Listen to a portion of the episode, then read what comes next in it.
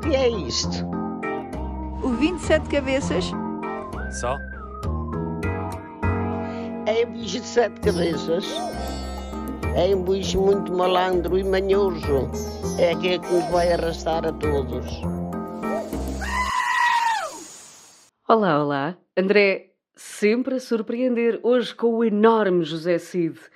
Dizer adio, adieu, auf Wiedersehen, goodbye num podcast também me parecia pouco ético. Mas a ética hoje é tão discutível.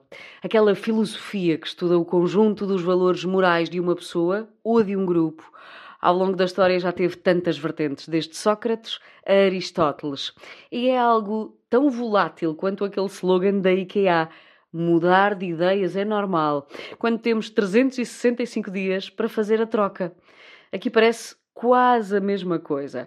Nos dias que correm é complicado conhecer uma pessoa pelos valores, mas as suas ações são absolutamente reveladoras.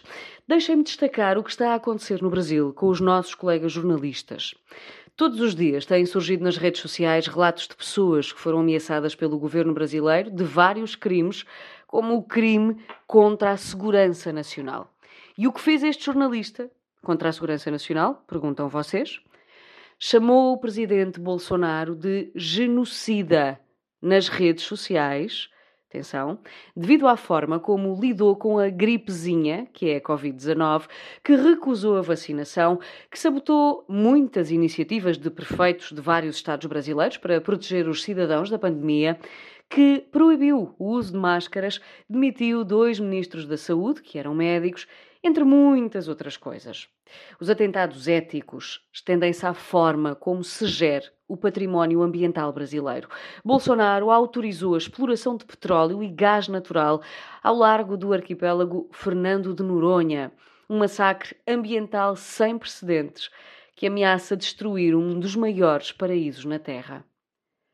Só há duas formas de liderar: pelo reconhecimento ou pelo medo, e já percebemos qual é a escolhida pelo presidente Bolsonaro. Este jornalista termina o testemunho a dizer que o povo não deve ter medo do governo. O governo é que deve temer o povo, pela sua capacidade de mudança, pela sua ação e escolha.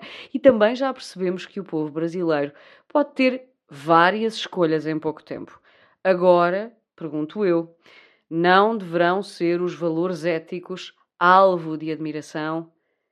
Brasil, Onde é que estavas com a cabeça? E por falar em cabeça, lembrei-me daquela música dos Cabeças no Ar. A seita tem um radar que apanha tudo no ar.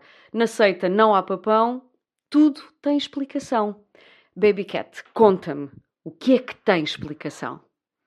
Beijinhos e até para a semana. O que é isto? O 27 cabeças? Só? É um bicho de sete cabeças. É um bicho muito malandro e manhoso. É aquele que nos vai arrastar a todos.